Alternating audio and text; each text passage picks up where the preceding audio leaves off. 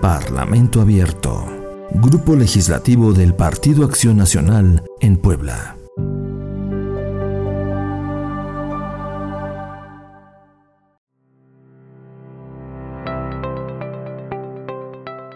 Hola, soy Eduardo Alcántara Montiel, diputado local y presidente de la Comisión Especial de Parlamento Abierto. En estos días pasados en la Comisión Especial del Parlamento Abierto eh, tuvimos la discusión del plan de trabajo de esta comisión. El plan de trabajo busca abrir las puertas del Congreso para ciudadanizarlo, que los ciudadanos puedan involucrarse en la toma de decisiones y en el proceso legislativo. Y este plan de trabajo tiene principalmente tres ejes.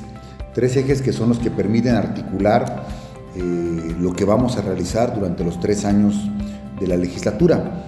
El primer eje tiene que ver con el Parlamento para todos y para todos. El segundo eje con un Parlamento honesto y de rendición de cuentas. Y el tercer eje tiene que ver con el Parlamento transparente y moderno.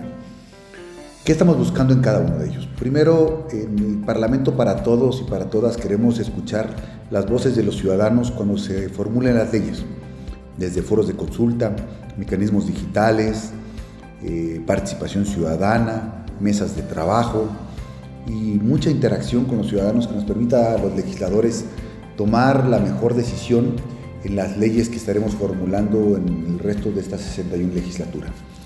En el tema de Parlamento honesto, de cuentas claras, estamos tratando de hacer que los diputados rindan cuentas a los ciudadanos, que los ciudadanos sepan claramente qué hace su diputado, qué fue lo que estuvo haciendo, ¿no? si vino a trabajar o no, sus sesiones, sus participaciones, el sentido de sus votos, y que de cara a la sociedad quede claro cómo vota cada uno y que la sociedad acabe juzgando el desempeño legislativo de cada uno de estos.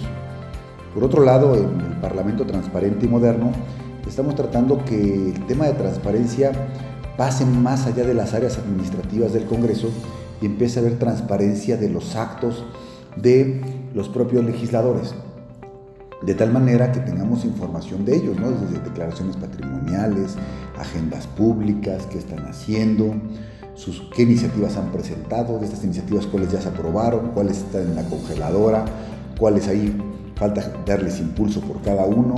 A final de cuentas queremos realmente sí hacer de este Congreso una vitrina donde todo el mundo pueda ver qué es lo que pasa al interior de los procesos internos del Congreso del Estado y que humanicemos más, humanicemos más la política en Puebla, dándole al ciudadano su lugar, su lugar al centro de las decisiones que deben tener todos los poblanos.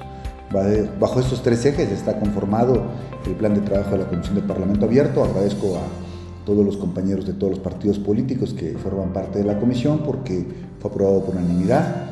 Eh, sin duda es ahora el gran reto es echarlo a andar, volverse una realidad hacer uso de la tecnología de la información para poder, a través de diversas plataformas, poder aprovecharlas y maximizar, maximizar estos ejercicios de participación ciudadana, materializarlas, generar nuevos procedimientos que nos permitan forjar nuevas instituciones y que el Parlamento abierto se vuelva una manera de vivir cotidianamente.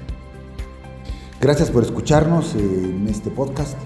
Espero seguirles compartiendo un poco más de la actividad Estamos para servirles, estamos para que los escuchemos y también les pido que nos escuchen para que nos critiquen. Parlamento Abierto.